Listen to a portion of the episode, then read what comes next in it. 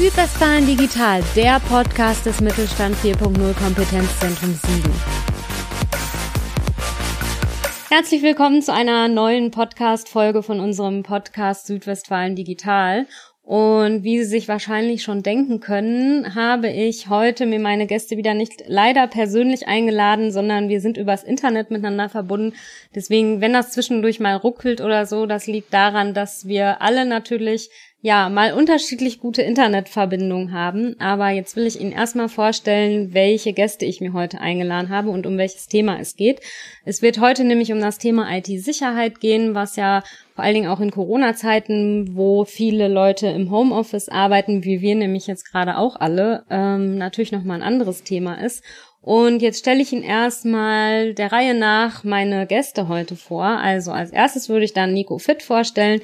Der ist bei uns im Kompetenzzentrum IT-Sicherheitsexperte. Hallo Nico. Hallo Sonja, hallo zusammen. Und als nächstes haben wir Heiko Oberlies dabei. Der ist Projektkoordinator beim Cyber Security Cluster in Bonn und IT-Referent bei der IAK Bonn-Rhein-Sieg und deswegen ja auch ein super Experte für das Thema IT-Sicherheit. Hallo Heiko. Hallo Sonja, hallo zusammen. Und als dritten Gast habe ich mir Sven Berger eingeladen. Der ist externer Datenschutzberater bei der Firma DokuWorks hier in Siegen. Hallo Sven. Hallo Sonja, hallo und wir können ja erstmal vielleicht kurz erzählen, wie wir eigentlich auf das Thema gekommen sind heute. Und zwar haben ja Nico und Sven zusammen, also wir als Kompetenzzentrum und Sven von der Firma DokuWorks, jetzt im Februar eine IT-Sicherheitsaktion angeboten. Wollt ihr beiden vielleicht erstmal erzählen, was das überhaupt für eine Aktion war und wie ihr da drauf gekommen seid?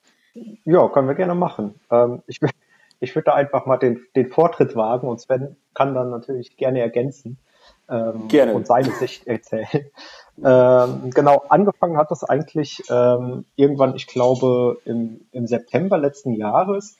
Ähm, da war, äh, waren wir bei DokuWorks zu Gast äh, wegen einem anderen Umsetzungsprojekt, was wir dort gemacht hatten. Und da habt ihr, glaube ich, ein Video zusammengedreht und sind da ähm, noch ins Gespräch gekommen ähm, zum äh, Europäischen Monat des, äh, der Datensicherheit. Also der Oktober ist ja immer so ähm, der Monat äh, für Datenschutz, Datensicherheit. Und da hatten wir dann einfach überlegt, ähm, ob wir da vielleicht was zusammen machen möchten. Ähm, jetzt war das Problem, es war schon September. Also ein bisschen äh, wir, spät für den Monat. ja, der, der Oktober war dann sehr schnell vor der Tür auf einmal da. Und ähm, auch durch Corona äh, war das dann äh, ein bisschen schwierig, einen Termin zu finden. Ähm, aber wir haben uns dann eben ein Konzept ausgedacht, was dann jetzt eben einfach im Februar durchgeführt werden musste. Ähm, und was wir dann sehr, sehr interessant und sehr erfolgreich auch durchgeführt haben. Ähm, Erzähl und, doch noch mal so ein bisschen genau. im Detail, was ihr gemacht habt oder Sven, du kannst das ja vielleicht auch ein bisschen mhm. erzählen. Äh, genau, gerne, gerne. Ähm, also Nico, auch für dich da, ergänzt mich. Äh, letztendlich, was wir schnell und gut dann umgesetzt haben mit euch zusammen vom Kompetenzzentrum, war zum einen einmal ein äh, Werbevideo, Querstrich äh, Video, wo wir einen äh, möglichen Angriff äh, durch ein äh, Virus simuliert hatten. Genau, Nico äh, war da derjenige, der quasi einfach auf die, den bösen Anhang einer E-Mail geklickt hat, obwohl er das nicht hätte tun sollen. genau, genau, genau. Das er, ist, er das ist total gut. Ja, wenn dann Leute immer sehen, dass der Experte hier äh, da immer die, die Viren reinlässt. genau, total gut. Genau. Trauen Sie nie den Experten, weil er weiß nicht, was er tut. Ähm, genau. Äh, genau, nein, also das lief richtig schnell und zügig, das haben wir hingekriegt. Ähm, was natürlich dann äh, in der zweiten Aktion, wo wir gesagt haben, wir wollen natürlich auch äh, Unternehmen persönlich sensibilisieren und kennenlernen, ähm, haben wir dann für Februar Schulungen angeboten für äh, mittelständische Unternehmen äh, in der Region, die wir dann auch durchgeführt haben und wo letztendlich natürlich viele Fragestellungen kamen. Also man muss auch zugeben, wir hatten, Nico, eine Stunde geplant für die Schulungen. Ne? Ja. Im Schnitt waren sie dann zweieinhalb Stunden geworden, ja. ähm, weil einfach das Themengebiet so breit war und äh, auch äh, die Unternehmen sehr, sehr viele Fragen gestellt haben und sehr, sehr viele Unsicherheiten haben, wie sie letztendlich in der digitalen Welt mit ihren Daten, mit ihren Informationen sicher umgehen sollen. Also ich höre da jetzt raus, es war eigentlich noch ein viel größeres Thema, als ihr vorher gedacht habt, oder? Ja, genau. Wir, wir hatten vorher gedacht, wir machen das zack auf zack. Ja, wir wollen ähm, in 24 Stunden 24 Unternehmen abgrasen sozusagen. Wir wollen da wirklich so das als Format. Ähm, also ihr ähm, wolltet auch eine Nachtschicht machen. Nein, äh, die 24 Stunden wollten wir jetzt nicht am Stück machen, sondern vielleicht verteilt auf, auf fünf Tage oder, oder vier Tage. Das hätten wir dann geschaut, je nach Terminlage. Ja. Genau. Und da aber so viele Unternehmen wie möglich zu erreichen, um dann vielleicht auch später in Umsetzungsprojekte reinzugehen oder sonstiges. Ja. Und es haben sich jetzt nicht ganz so viele Unternehmen bei uns gemeldet, was aber im Endeffekt für uns sehr viel besser war, weil das, was wir dann bei den Unternehmen vor Ort gemacht haben, sehr viel intensiver wurde. Ja. Und wir dann auch nicht so auf, auf Zack immer sein mussten, um dann wirklich nach einer Stunde raus zu sein und zum nächsten Termin zu fahren. Ähm, genau, deswegen, das, was wir gemacht haben, war wirklich sehr intensiv und sehr interessant bei den Unternehmen. Super. Ähm, Heiko, hast du im Moment auch den Eindruck, dass so durch Corona und vermehrte Homeoffice-Tätigkeit es irgendwie noch für Unternehmen wichtiger ist, sich mit IT-Sicherheit zu beschäftigen? Ja, äh, ich denke, äh, letztes Jahr noch intensiver als äh, dieses Jahr, ähm, beziehungsweise es war ja einfach eine Situation, die über alle hereingebrochen ist. Ja. Und da wurde vielfach äh, Hardware und Software eingesetzt, die halt eben überhaupt nicht entweder datenschutzkonform war oder auch nicht sicher war. Also das heißt, ähm, überhaupt das Thema die Daten, die aus einer Firma auf einem privaten Laptop des Mitarbeiters zu Hause verarbeitet werden oder worauf klickt der Mitarbeiter vielleicht, äh, während er auch im Homeoffice ist, also während er abends dann mal Online-Shopping macht.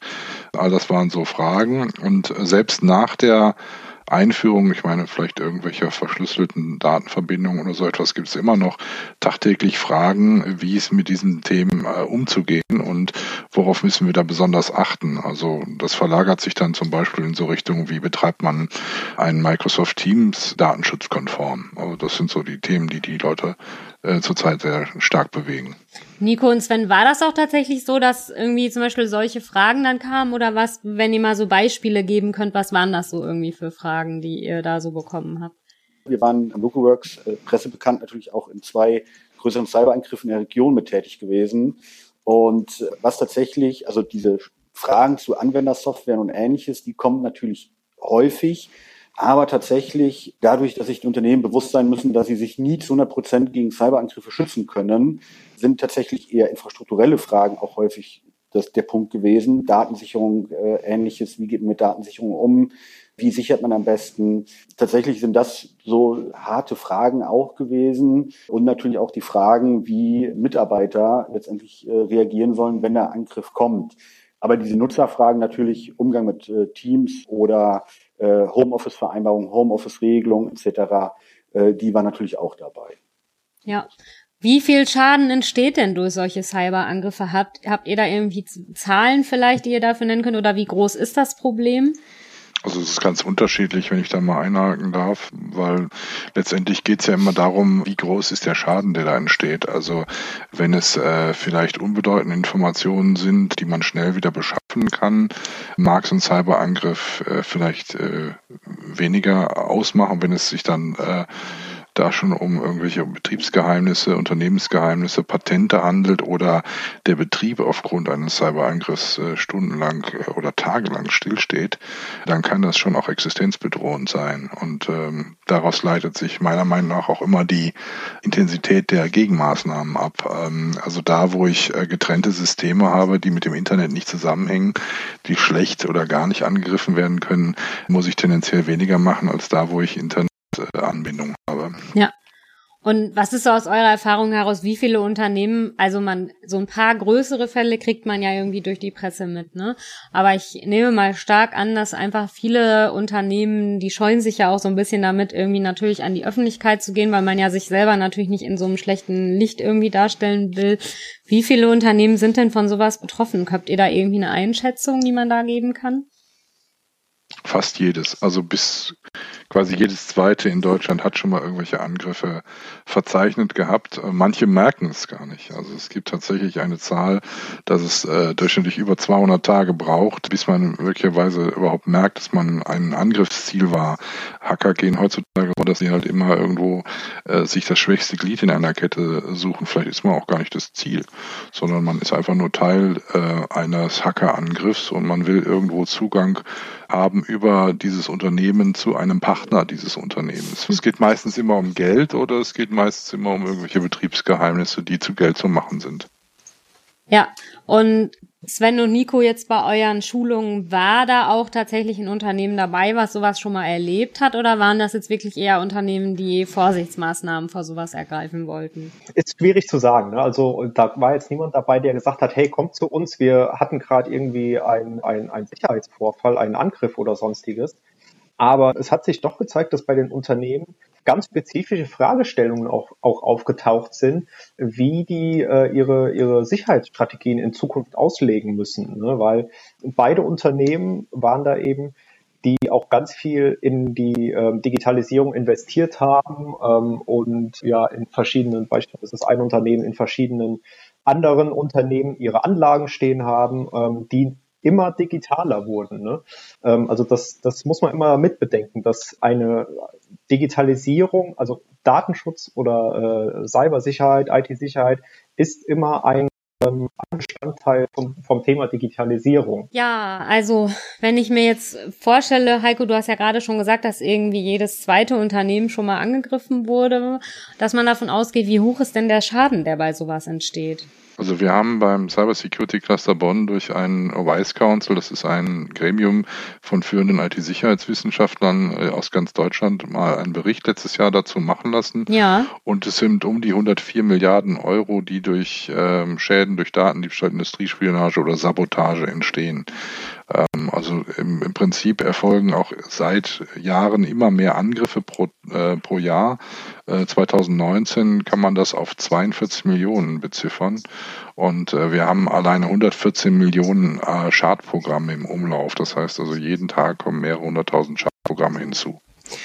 Ich wollte äh, Heiko da eigentlich nur zustimmen, das, das deckt sich so ein bisschen. Ähm, die Bitkom macht, glaube ich, jedes Jahr auch so, ein, so einen kleinen ähm, ja, Ausblick auf das Jahr, was, was so an äh, Cybersicherheitsvorfällen war.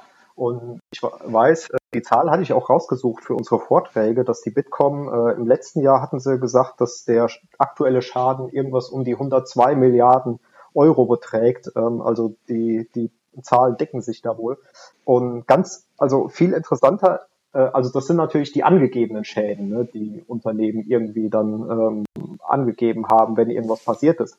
Es gibt natürlich auf der anderen Seite noch die ähm, anerkannten Schäden, die dann beispielsweise von Versicherungen übernommen wurden ähm, und äh, sonstiges. Und da weiß ich aus unseren Vorträgen, das äh, hat der, der Sven immer ganz interessant erzählt, wie überhaupt so, ähm, wo, wo überhaupt so, so Kosten liegen bei sowas. Ne? Also Stimmt. vielleicht Sven, ähm, das, das fand ich total interessant. Vielleicht kannst du noch mal erzählen, wo entstehen bei Unternehmen überhaupt Kosten für sowas? Diese Summen letztendlich ergeben sich ja nicht aus Erpressergeldern oder ähnliches. Nach dem Motto, zahlen Sie bitte ein, zehn, hundert Bitcoins an einen Erpresser.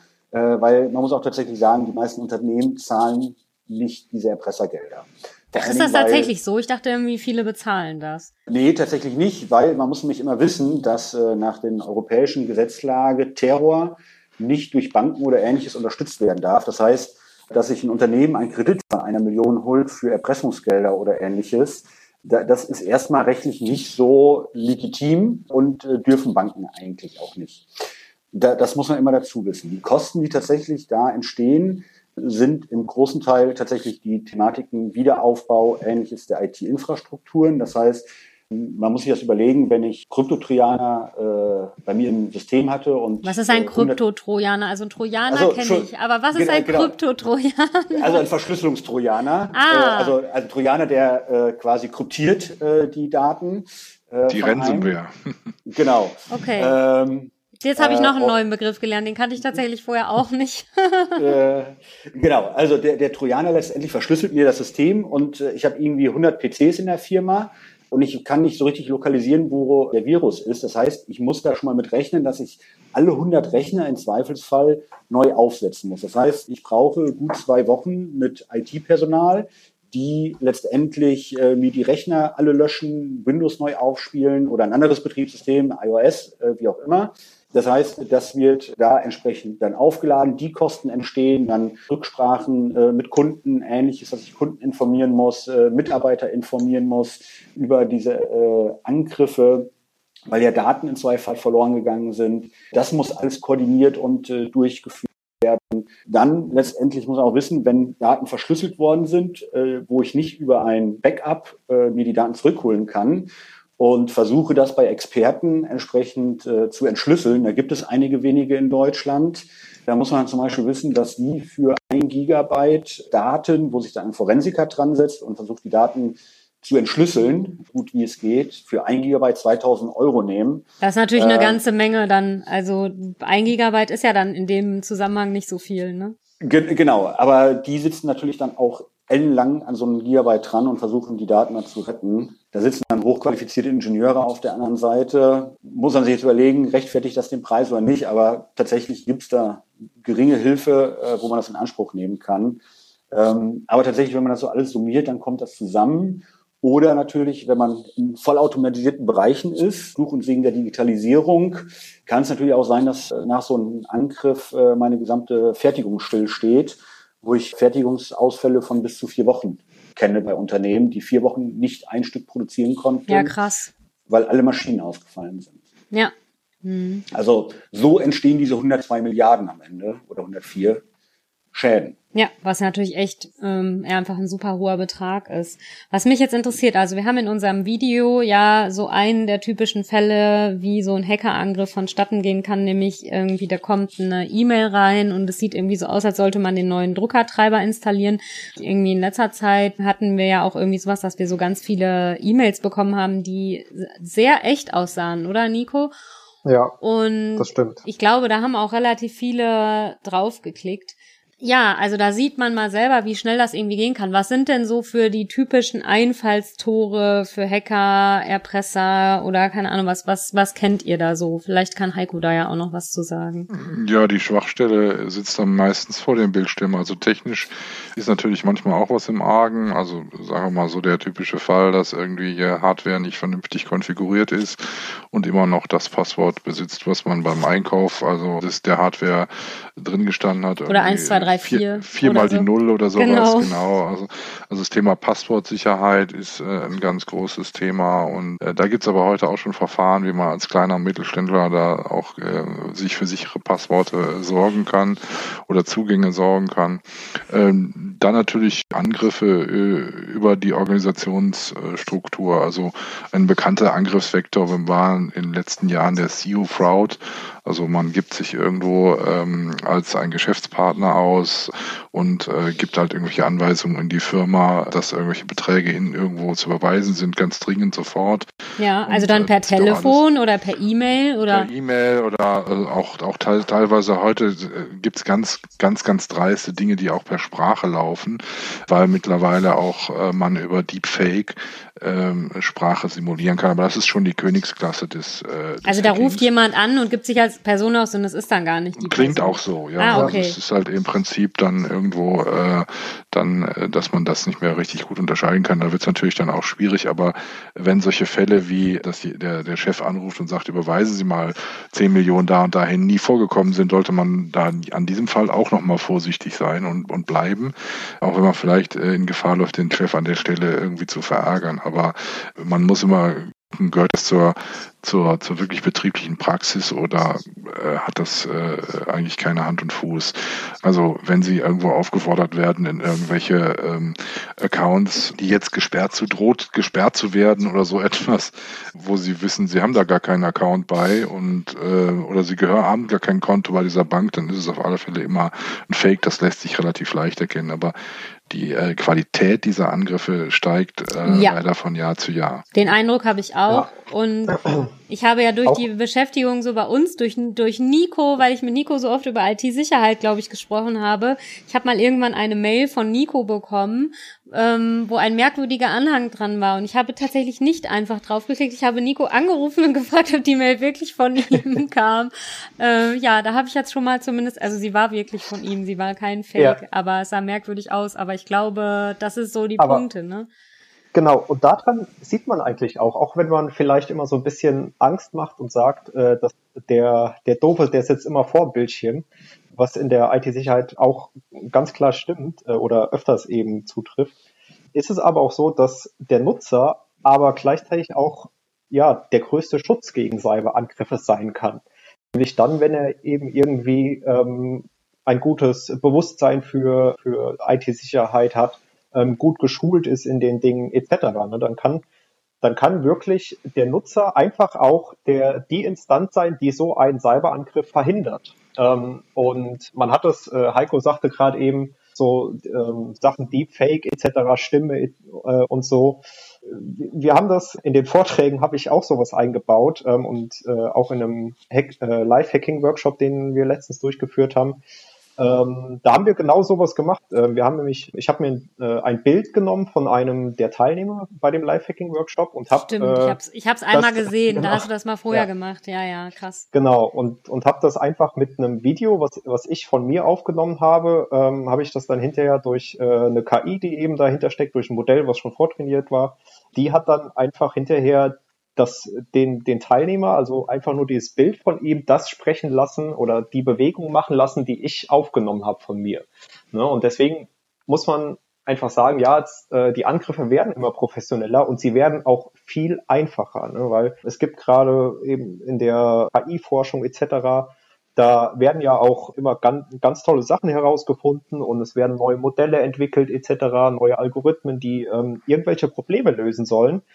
Und die sind sehr einfach äh, zu, ja, zu gebrauchen ähm, und mit bisschen Programmierkenntnis, ähm, die kann man sich dann frei, äh, frei bei, bei GitHub oder so runterladen und mit ein bisschen Programmierkenntnis ähm, kann man da einfach so Sachen machen. Ne? Also es ist nicht unbedingt so, dass die Einstiegshürde größer wird, sondern sie wird eher niedriger.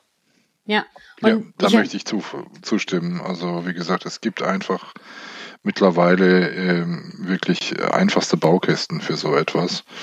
Und man, man muss einfach sagen, es hat viel mit der Schulung und dem Know-how und ähm, der Organisationskultur an sich zu tun, ob etwas in einer Firma erfolgreich ist. Ja, das ist ja ein gutes Stichwort, ne? Also ich wollte nämlich sagen, wir haben jetzt bisher super viel drüber geredet, welcher Schaden kann entstehen, wie können, wie kann sowas aussehen, so ein Hackerangriff oder was kann passieren.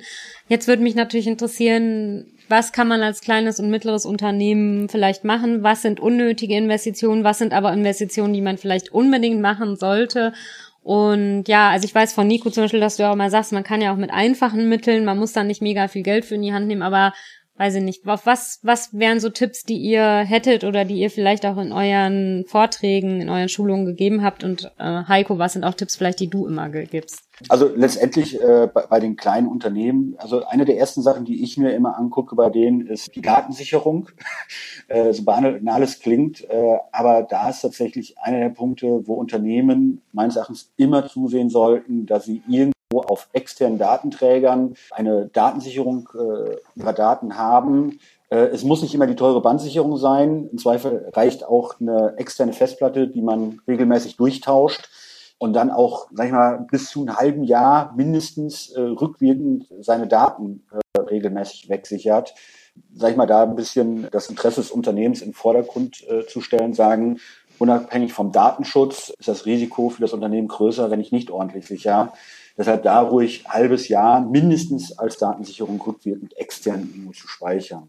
Ähm, und wo viel häufige Fehler sind, äh, gerade bei kleineren Unternehmen, das sind die Administratorenrollen in den Unternehmen, wo der Administrator häufig nur ein Passwort für alle Zugänge verwendet. Das heißt, sollte so ein Angreifer die, den Administratoren äh, Passwort herausfinden, dann können die auf alles durchschlagen, was auch immer ein einfaches Mittel ist, äh, um einen Angriff so gering wie möglich ausfallen zu lassen und auch die Passwörter nicht irgendwo im Netzwerk liegen lassen. Unternehmen haben auch klassische Excel-Tabellen, wo alle Passwörter äh, gespeichert sind. Ja, das ist genauso schlecht, wie sich die, wie sich seine IC-Pin auf die Karte zu schreiben. Das genau. habe ich aber tatsächlich auch schon öfter leider gesehen bei Leuten. genau, also ja, die, mit diesen einfachen Mitteln sind die, die der Nico auch immer meint, äh, kann man schon sehr viel Sicherheit herschaffen, was auch keine Garantie ist. Wichtig sind dann natürlich auch die Mitarbeiter ähm, weil irgendwann wird ein Mitarbeiter mal eine Datei oder ähnliches anklicken, die nicht für ihn gedacht war. Da ist letztendlich wichtig, dass die Mitarbeiter auch dahingehend so weit sind, dass sie sich bewusst sind, dass sie eine Datei anklicken könnten, die gefährlich ist. Man sieht es aber nicht sofort. Also die Verschlüsselung findet ja nicht sofort statt, sondern äh, der Virus legt sich erstmal auf den Rechner und wartet ab. Dass sie aber dann die IT anrufen und sagen, hm, da war jetzt ein Dokument, das war nicht für mich und ich kann auch nichts mehr anfangen ich lasse mal lieber die IT drüber gucken, ja, um da mögliche Folgeschäden zu vermeiden. Ja. Das, das sind wichtige Punkte dabei. Genau, das ist einfach das, was Sven gerade zum Schluss gesagt hat. Sind ja, glaube ich, auch ja so so Grundprinzipien, die einfach die eine ne Organisation auch praktisch verinnerlichen muss, dass wenn sowas passiert, kein Schuldiger gefunden werden soll. Ja, sondern es geht da einfach um Schadensminimierung und da hilft es nicht, wenn man mit einem Finger auf den Mitarbeiter zeigt, sondern jedem Mitarbeiter muss einfach bewusst sein, dass wenn, wenn man so etwas verschweigt, dass dann größerer Schaden entsteht, wirklich sehr viel größerer Schaden. Und wir haben es bei äh, einigen Umsetzungsprojekten, die wir im Kompetenzzentrum gemacht haben, da, da kriegt man mit äh, solchen Security Awareness Maßnahmen, also Sicher Maßnahmen zu, zum Sicherheitsbewusstsein der Mitarbeiter, kriegt man schon sehr viel ja, abgefangen beziehungsweise sehr viel sensibilisiert. Na, ich kenne es aus einem ähm, aus einem Projekt, was, was wir durchgeführt hatten. Da war es einfach, dass der der Chef der Sache, der kannte das von einer befreundeten Firma, die waren, die waren äh, leider Angriff, äh, angegriffen worden und Opfer geworden eines Angriffs. Und er sagte dann, wir wollen, wir sind zwar so ein kleines Unternehmen, ja, also bei uns wird wahrscheinlich nie was passieren, aber wir, wir möchten trotzdem irgendwie ein bisschen was dafür machen und da waren wir da, haben ein bisschen ähm, ja, Sensibilisierung betrieben, ein paar Awareness-Maßnahmen mit, dem, mit den Mitarbeitern gemacht, die dort im Büro sind. Und es hat sich dann einfach rausgestellt, da war dann ein Mitarbeiter, der sich dann dafür verantwortlich gefühlt hat, weil die auch keinen richtigen ab abgestellten IT-Administrator haben. Bei, bei KMU ist das meistens so, dass das in Personalunion irgendwo gemacht wird. Ja. Ähm, und der hat, der hat aber gesagt, komm, ähm, ich, ich bin, ich möchte verantwortlich sein für die Datensicherung. Die haben sich ein paar externe Festplatten gekauft und haben dann in regelmäßigen Abständen einfach äh, immer die, ihr, ihr kleines Laufwerk, was sie da im Netzwerk haben, äh, haben die dann einfach einmal die Woche oder so, haben die das einfach gesichert. Ja, und deswegen, da, das kann so einfach sein, ähm, solche Maßnahmen auch zu ergreifen. Und das ist nicht unbedingt immer ein großer Mehraufwand, sondern wenn man das einfach mitdenkt, bei Strategien, dann ja, sind das einfach sehr einfache Hürden, die man nehmen kann. Ja, der Nico hat gerade ein wichtiges Stichwort gesagt, Strategien. Denn häufig ist es die Strategielosigkeit der Unternehmen. Also ähm, äh, ich sage mal noch so ein paar Schlagworte wie Notfallmanagement. Was tut das Unternehmen, wenn der äh, IT-Notfall eingetreten ist? Gibt es da sowas? Und es sind so klassische Dinge, also diese klassischen Fragen Make or Buy. Es kommt auch auf die Lebensgröße an. Also wenn ich ein sehr kleines Unternehmen habe, hat man oft keine eigene IT-Abteilung, dann macht das irgendjemand in Personalunion und ist es vielleicht einfacher, doch einen Dienstleister zu nehmen, über den man ins Internet geht, der einem dann auch sowas wie eine, eine äh, Dokumentenfilterung äh, nach Viren und so weiter vorneweg anbietet, der die Dinge auf dem neuesten Stand hält, also ähm, ganz viel ist auch immer äh, Updates und, und die neuesten äh, ja, sag mal, Fehlerkorrekturen heruntergeladen zu haben für äh, Software und für Hardware. Äh, all das sind Maßnahmen, die man äh, sag mal, relativ kostengünstig ergreifen kann.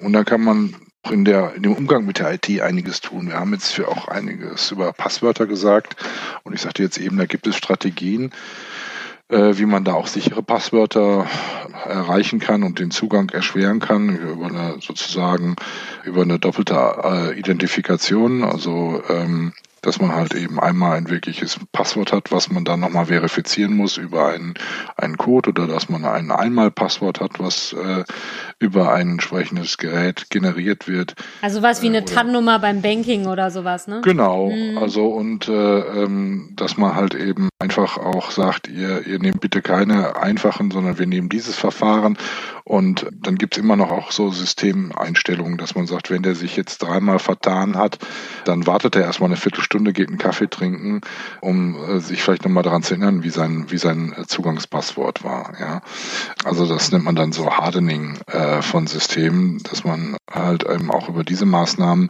Zugang ähm, reglementiert und erschwert und dann nicht über den Geburtstag ähm, der Ehefrau oder den Hochzeitstag. Also solche Dinge lassen sie mich auch sehr schnell im Internet herausfinden, ja. äh, dann ins System hineinkommt. Ja, also da muss man einfach damit rechnen, dass äh, wenn Hacker in ein Unternehmen reinkommen will, er sich einfach anguckt, wer arbeitet da, wo sind die in Social Media unterwegs, äh, was geben die einzelnen Personen über sich und möglicherweise ihre Arbeit preis. Also ich habe schon von Fällen gehört, wo in irgendwelchen Foren irgendein Administrator eines Unternehmens, der als dieser identifizierbar war, nach äh, einem Workaround für eine technische Lücke gefragt hat. Oh. Und dreimal darfst du raten, worüber dieses Unternehmen dann anschließend angegriffen worden ist. Ja, oh nein, also das ist aber schlecht. Da, ja. Auch da liegen Leute auf der Lauer und gucken sich halt eben die Dinge an, die äh, dort gemacht werden.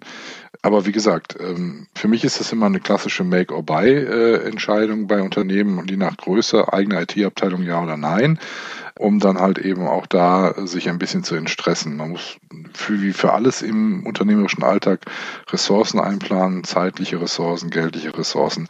Und es darf kein Nebenthema sein, dass irgendein IT-Administrator tut, sondern das ist Chefsache, weil heute zu sagen, ist Datensicherheit, ist Integrität, Vertrauenswürdigkeit äh, ein wichtiges Argument auch gegenüber dem Kunden, die Einhaltung von Datenschutz, äh, all diese Dinge.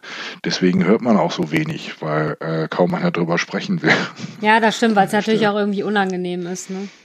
Richtig. Genau, also da, da, da könnte könnt ich vielleicht gerade noch was auch ähm, äh, eine Aussage von der Landesbehörde für Datenschutz NRW äh, mit reingeben. Also die sagen im Augenblick, äh, fast jede zweite Datenpanne, die die melden, ist ein äh, Cyberangriff. Also da kriegt man dann schon Datenschutzseite ein bisschen mit, wie tragweitig das ist. Und äh, beim Heiko will ich vielleicht noch ergänzen mit der Thematik Passwort. Und wir hatten auch die Thematik Teams vielleicht eben gerade gehabt, wie wichtig sowas ist. Man muss zum Beispiel wissen, dass bei Microsoft man sich auf der Homepage in seine 365-Konten einloggen kann. Und ohne richtige Regeln, in Anführungsstrichen, hat jemand äh, unendlich Versuche, da ein Passwort einzugeben, was Angreifer tatsächlich auch sehr gerne nutzen. Ja. Also das heißt, wenn man sein Microsoft-Konto mit einem Standardpasswort absichert, ist die Wahrscheinlichkeit sehr groß, dass das irgendwann auch mal angegriffen wird. Zu äh, solchen Themen, was im Augenblick viel noch genutzt wird. Ja, das ist ja schon mal ein guter Hinweis. Ich, vielleicht sollten wir alle nachher unser Microsoft-Passwort erstmal ändern. ich, ich hätte eine kleine Frage, was vielleicht auch, denke ich mal, viel Unternehmen interessieren könnte. Heiko, du kommst ja natürlich jetzt aus der Welthauptstadt äh, Bonn, ähm, bist da praktisch im Herzen Europas.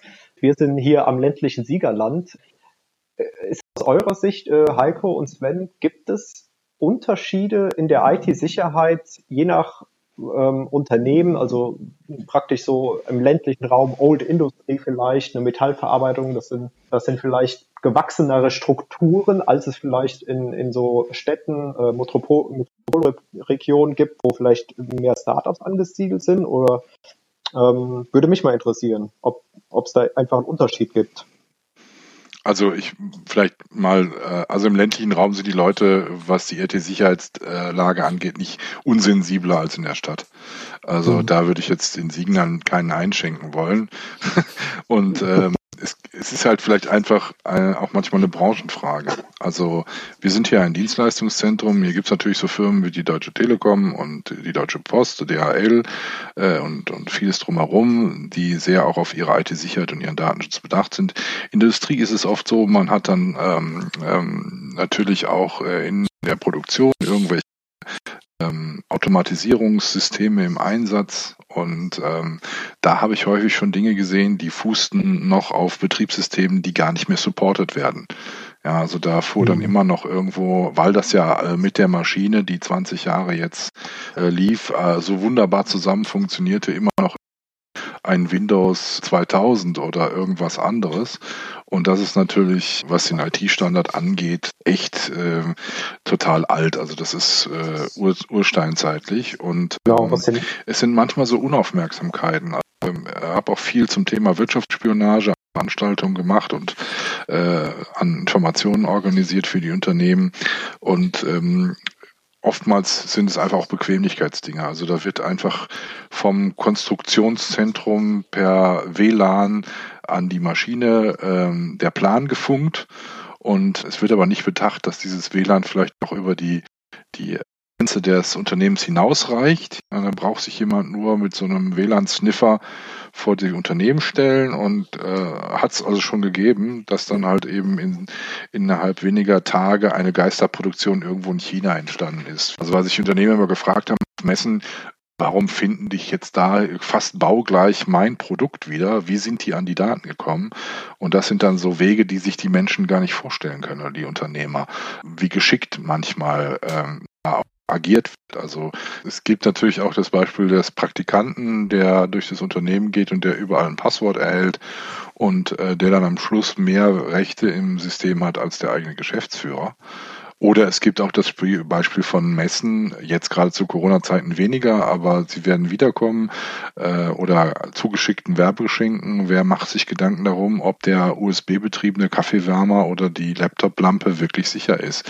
Äh, es gibt tatsächlich äh, dort äh, Produkte, die irgendwelche Spionage, Spionagesoftware enthalten und die Daten aus dem System dann irgendwo anders hinsenden.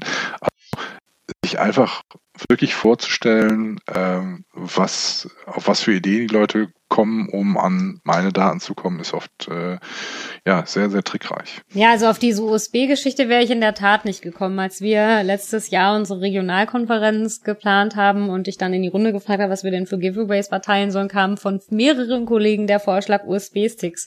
Da wäre ich tatsächlich nicht drauf gekommen, dass das jetzt, also gut, ich gehe jetzt mal davon aus, dass hoffentlich uns niemand was Böses unterstellt, aber man weiß das ja nicht. Man kriegt ja wirklich an vielen Stellen, Messen, Veranstaltungen und sowas quasi USB-Sticks irgendwie geschenkt. Ne? Also ich glaube, das werde ich dann in Zukunft mit anderen Augen sehen. Man natürlich auch gucken muss bei, bei, den Angriffen. Ich sag mal, das, was Heiko jetzt erzählt hat, war wirklich jetzt ja ein gezielter Angriff auf ein Unternehmen. Aber man muss mal sagen, der größte Teil sind Zufallsprodukte. Das heißt, ein Angreifer, der größte Teil Angreifer suchen sich kein Unternehmen raus, sondern es ist ein Zufall, dass irgendwo einer sich ein Virus runtergeladen hat. Und wenn dann der Virus aktiviert ist, dann kriegen der Angreifer Rückmeldung, Achtung, Virus ist aktiv. Ähm, und dann schauen die sich erst das Unternehmen an und dann entscheiden die auch, wie die weiter mit dem Unternehmen vorgehen. Das, deshalb kann sich halt jeden treffen. Also der größte Teil sind Zufallsangriffe. Ja. Und was mich auf jeden Fall noch interessiert, nehmen wir mal an, es, man hat trotzdem, also ich glaube auch, wenn man super viele Vorsichtsmaßnahmen irgendwie ergreift, irgendwann, wenn wirklich jemand einen Weg finden will, finden sie es. Nehmen wir mal an, es ist jetzt mal im Unternehmen doch passiert und ich merke irgendwie, da stimmt irgendwas nicht oder sowas. An wen wende ich mich dann? Macht man dann ganz normal bei der Polizei eine Anzeige? Es gibt ja auch das BSI. Irgendwie wendet man sich an die. An wen wendet man sich da? Also es gibt natürlich verschiedenste äh, Hilfen, Möglichkeiten und Stellen. Die Polizei hat immer einen Ermittlungsauftrag, das heißt, die muss tatsächlich auch äh, ermitteln. Und vielleicht will man das Unternehmer das manchmal gar nicht. Ähm, vielleicht ist dann eine andere Stelle für einen erstmal günstiger, die damit äh, etwas, sag mal, weniger offensiv umgeht. Es gibt ähm, wie gesagt, auch beim Cyber, äh, beim, beim äh, BSI, sogenannte Cyber äh, Security Response Teams, ähm, auch andere Stellen bieten das an. Es kommt ganz drauf an, wie gesagt, wie schnell mir geholfen werden muss. Also es ist dann vielleicht auch ganz gut, einen Forensiker in der Hinterhand zu haben, äh, weil es kann ja durchaus sein, dass es überhaupt kein Angriff von irgendeinem Hacker aus China oder Russland war, sondern vielleicht auch ein Wettbewerber. Ja. Und äh, um das dann justiziabel auch festzuhalten, äh, machen viele Unternehmen den Fehler, die äh, setzen dann die Systeme neu auf, dann sind alle Spuren verwischt.